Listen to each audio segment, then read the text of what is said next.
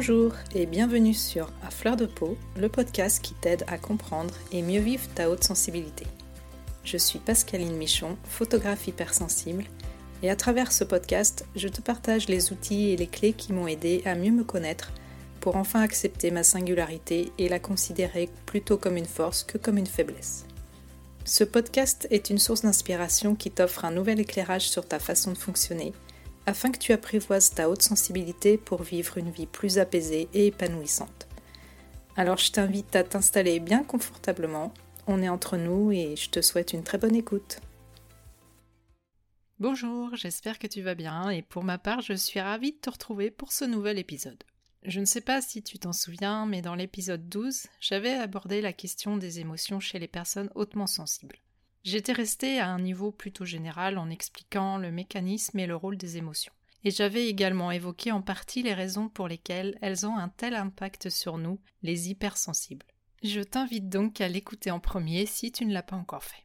Aujourd'hui, j'avais envie de me pencher sur une émotion en particulier qui est très présente dans notre quotidien de personnes hautement sensibles.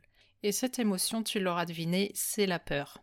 Et si j'ai décidé d'y consacrer un épisode spécial, je ne vais pas te mentir, c'est parce que j'ai pris conscience il y a quelque temps que la peur avait dirigé une bonne partie de ma vie. Et ça fait mal. D'ailleurs, la peur est une émotion très commune et je ne crois pas trop me tromper en affirmant qu'elle gouverne l'humanité. On le voit bien en ce moment d'ailleurs dans l'actualité autour de la pandémie du Covid, mais c'est pratiquement toujours le cas dans n'importe quel autre contexte. Les politiques, les médias, les entreprises jouent avec notre peur pour nous pousser à faire des choix ou à consommer. La plupart de nos décisions sont prises en fonction de la peur. Peur de manquer d'argent, peur d'être jugé, peur de ne pas être aimé, peur de ne pas être à la hauteur, et je vais m'arrêter là parce que la liste des peurs est bien longue. Et c'est quand même terrible quand on y pense. La peur est donc une émotion très puissante. Pour revenir rapidement sur les émotions, je te rappelle qu'il y a quatre émotions primaires qui sont donc la peur, la colère, la joie, la tristesse, et on peut rajouter aussi, selon certains, la surprise et le dégoût. Toutes les autres émotions sont des déclinaisons de ces émotions-là. La finalité de chaque émotion, c'est de nous délivrer un message. Et chaque fois que l'une d'entre elles nous traverse, le corps réagit pour se préparer à une éventuelle action et pour qu'on s'adapte à notre environnement.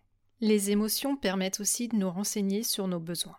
En ce qui concerne la peur, elle nous informe d'un danger potentiel et elle est donc utile pour préserver notre sécurité. Comme je l'indiquais dans l'épisode 12, c'est ce qui a permis la survie de notre espèce et son expansion par la suite. Il va sans dire que si nos ancêtres, les hommes préhistoriques, avaient ignoré les signaux de peur face à une falaise en continuant à avancer ou devant une bête sauvage prête à les dévorer, on ne serait sûrement pas là aujourd'hui. Dans ce cas de figure, on est plutôt dans la peur instinctive ou automatique. C'est celle qui fera fuir un animal devant un prédateur par exemple. Dans notre cas, ça sera sursauter quand une porte claque ou encore réagir quand notre jeune enfant s'apprête à traverser la route sans faire attention. Cette peur-là te pousse à agir dans la seconde. Tu reçois une bonne dose d'adrénaline et tu ne réfléchis pas pendant des heures pour passer à l'action. C'est un réflexe de survie. Mais il y a aussi la peur adaptative, si on peut l'appeler comme ça, comme la peur du feu par exemple parce qu'on a appris que le feu ça brûle. Face à la peur, il peut y avoir plusieurs réponses. Il y a la fuite qui nous permet d'échapper au danger, l'attaque quand on n'a pas d'autre choix que de faire face, mais également l'immobilité quand on est complètement figé sur place. À la base, le fait de rester immobile sert plutôt à dissimuler sa présence face à une source de danger. Mais tu te rends bien compte qu'elle peut devenir une réponse totalement irrationnelle quand tu te sens tétanisé face à un événement. Un peu comme un lapin qui resterait figé dans les phares d'une voiture. Mais on y reviendra plus tard. Donc je viens de t'énumérer les fonctions de cette émotion et tu seras d'accord pour affirmer que la peur est bien utile dans de nombreuses circonstances. Imagine une personne qui n'aurait jamais peur et qui n'aurait absolument aucune conscience du danger. Eh bien je ne donne pas cher de sa peau et je pense qu'elle ne survivrait pas longtemps. Il faudrait veiller sur elle comme on surveille un enfant pour être sûr qu'il ne lui arrive rien.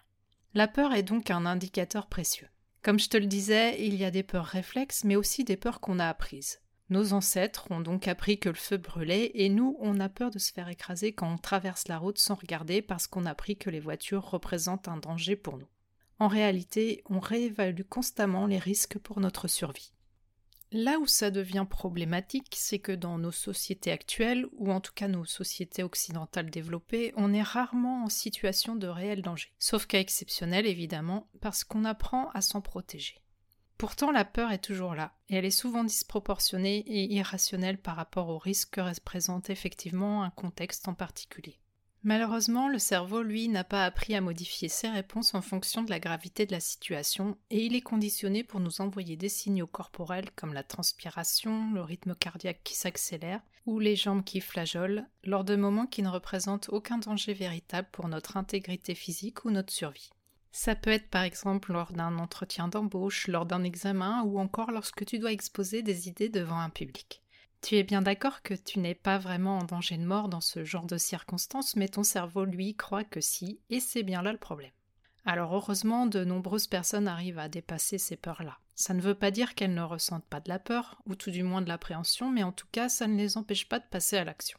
Mais je te le donne en mille, beaucoup d'hypersensibles connaissent cette peur disproportionnée, ou en tout cas interprètent les signaux corporels comme étant de la peur, notamment les personnalités plutôt introverties, et je vais tout de suite t'expliquer pourquoi. Comme tu le sais maintenant, si tu m'écoutes depuis le début du podcast, les personnes hautement sensibles ressentent les émotions beaucoup plus intensément, mais également plus longuement que la majorité des gens. Alors c'est vraiment super quand il s'agit d'émotions agréables comme la joie, parce qu'on est capable de se réjouir pour des petites choses qui peuvent sembler tout à fait ordinaires pour le commun des mortels, mais l'inverse est tout aussi vrai on peut soudain s'inquiéter pour des détails, des broutilles qui vont nous apparaître comme des montagnes à franchir alors que ces détails passent complètement inaperçus pour les autres. Et dans ce genre de cas, tu as pu souvent entendre Oh là là, mais tu te fais vraiment des montagnes de pas grand chose.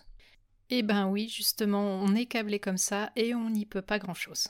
Et ce n'est pas forcément parce qu'on a plus peur, mais c'est qu'on évalue absolument tous les risques d'une situation en fonction des détails qu'on perçoit dans l'environnement. Et bien sûr, ça se passe la plupart du temps en dehors de notre champ de conscience. Et c'est là tout l'intérêt d'apprendre à mieux se connaître et de comprendre son fonctionnement pour réussir à dédramatiser les situations qui nous semblent parfois totalement insurmontables. Comme je viens de te le dire, tu es plus sensible à ton environnement, donc tu vas percevoir beaucoup plus fortement tous les signaux autour de toi, notamment dans tes interactions interpersonnelles, c'est-à-dire lorsque tu es en relation avec d'autres personnes. Le souci, c'est que tu vas déchiffrer les signaux subtils, mais pas toujours de manière juste. Donc effectivement, tu verras que les personnes te regardent, tu remarqueras tout de suite un froncement de sourcils ou une moue de la bouche, car les personnes hautement sensibles sont très réceptives aux signaux non verbaux ou corporels si tu préfères. L'inconvénient, c'est que tu les interpréteras quasi systématiquement comme des attitudes négatives ou jugeantes envers toi, alors que ce n'est pas forcément le cas. La personne en face de toi est peut-être juste en train de se concentrer ou de réfléchir. Et là, tu rentres dans un cercle vicieux parce que tu perds confiance en toi, tu perds tes moyens, tu as peur d'être ridicule, qu'on te juge ou je ne sais quoi d'autre. Et tu as de plus en plus peur de revivre ces situations-là.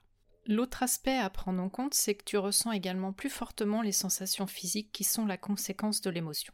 Donc pour la peur, on a vu qu'on transpire plus et que le cœur bat plus vite pour approvisionner les organes et les muscles en oxygène en vue d'une éventuelle fuite ou d'un combat.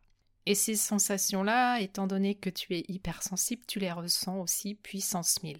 Là où une personne lambda transpirerait un petit peu, toi tu as les mains complètement moites et tu transpires à grosses gouttes, ce qui te fait peut-être éprouver de la honte. Et ce d'autant plus que tu peux aussi rougir fortement à cause de l'afflux sanguin. Et tu as également l'impression que tu vas faire une crise cardiaque ou que ton cœur va littéralement sortir de ta poitrine.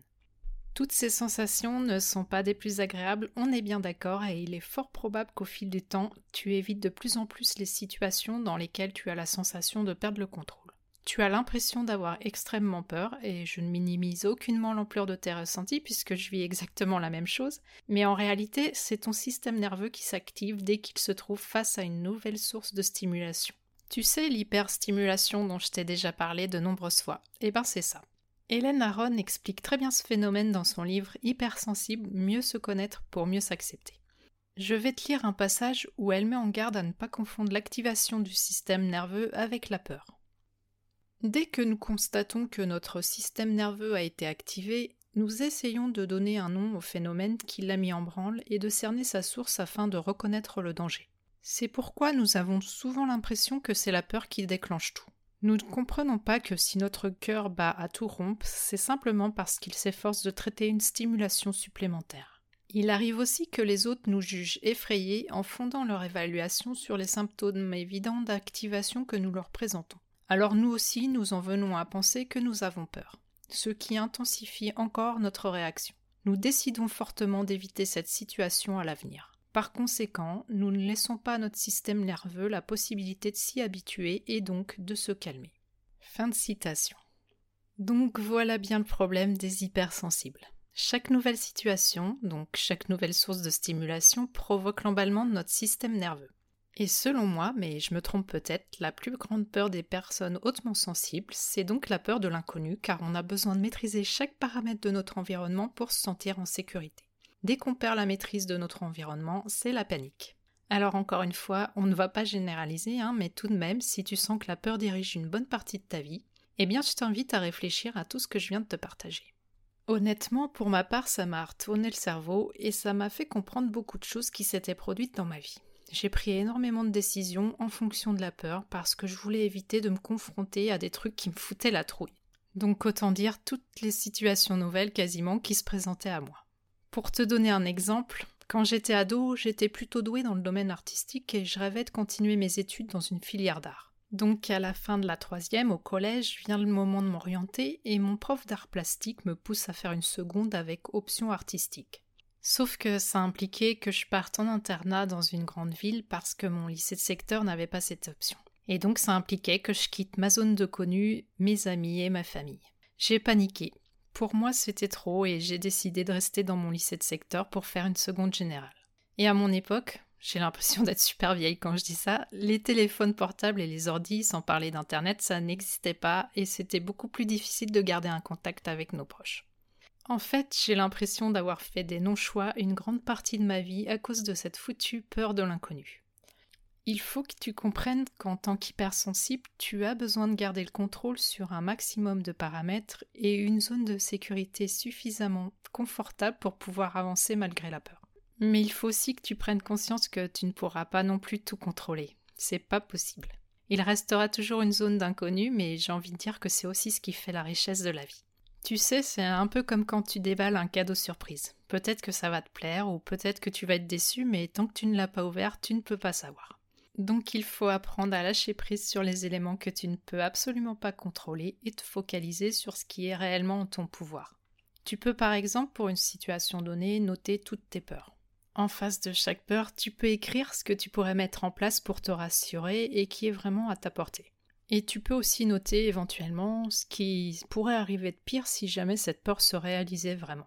Par exemple, je vais te donner cet exemple-là parce que je pense à mes ados qui sont en études. Imagine que tu doives passer un examen à l'oral. Dans tes peurs, tu peux noter j'ai peur de me planter, j'ai peur de ne pas réussir à m'exprimer correctement, j'ai peur d'arriver en retard, etc.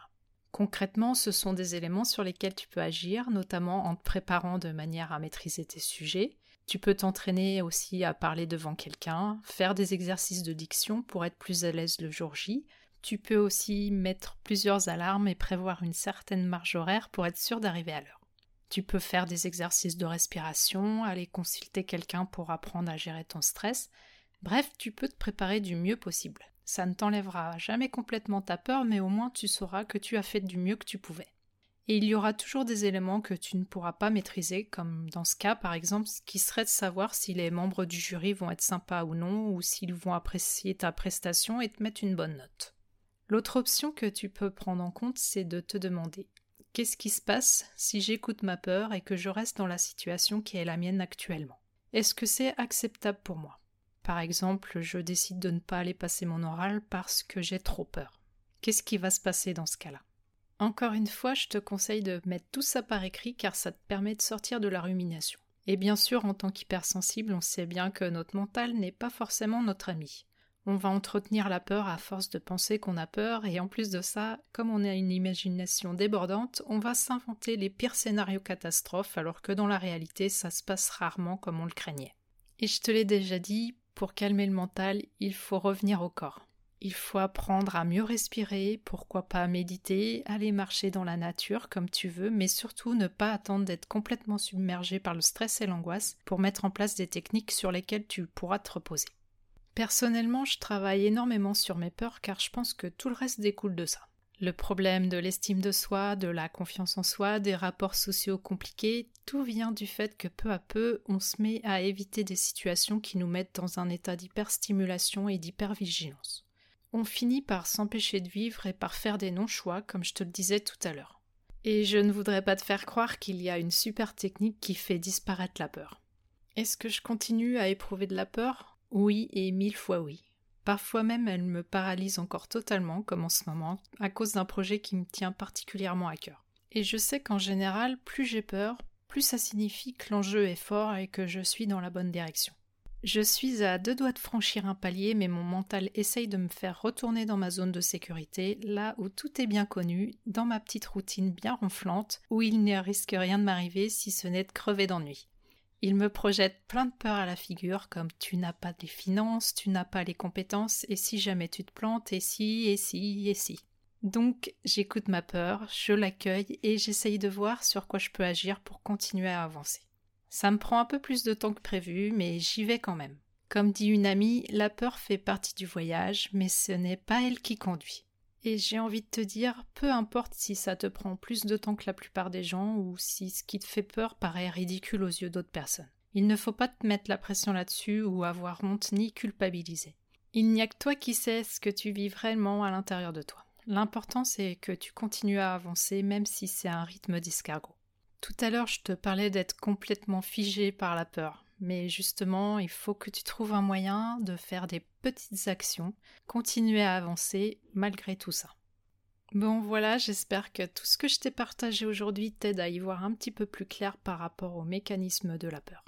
Je pense qu'en tant qu'hypersensible, on est plus à même de ressentir des peurs de toutes sortes, mais pour autant ce n'est pas une fatalité. Comme toute émotion, il ne faut pas la nier, mais l'accueillir et entendre ce qu'elle a à nous apprendre. Je t'invite à tester les petites pistes que je t'ai proposées si tu veux commencer à travailler sur tes peurs. Et en guise de conclusion, je te conseille de réfléchir sur la question suivante. Si je n'avais pas peur, qu'est-ce que je ferais?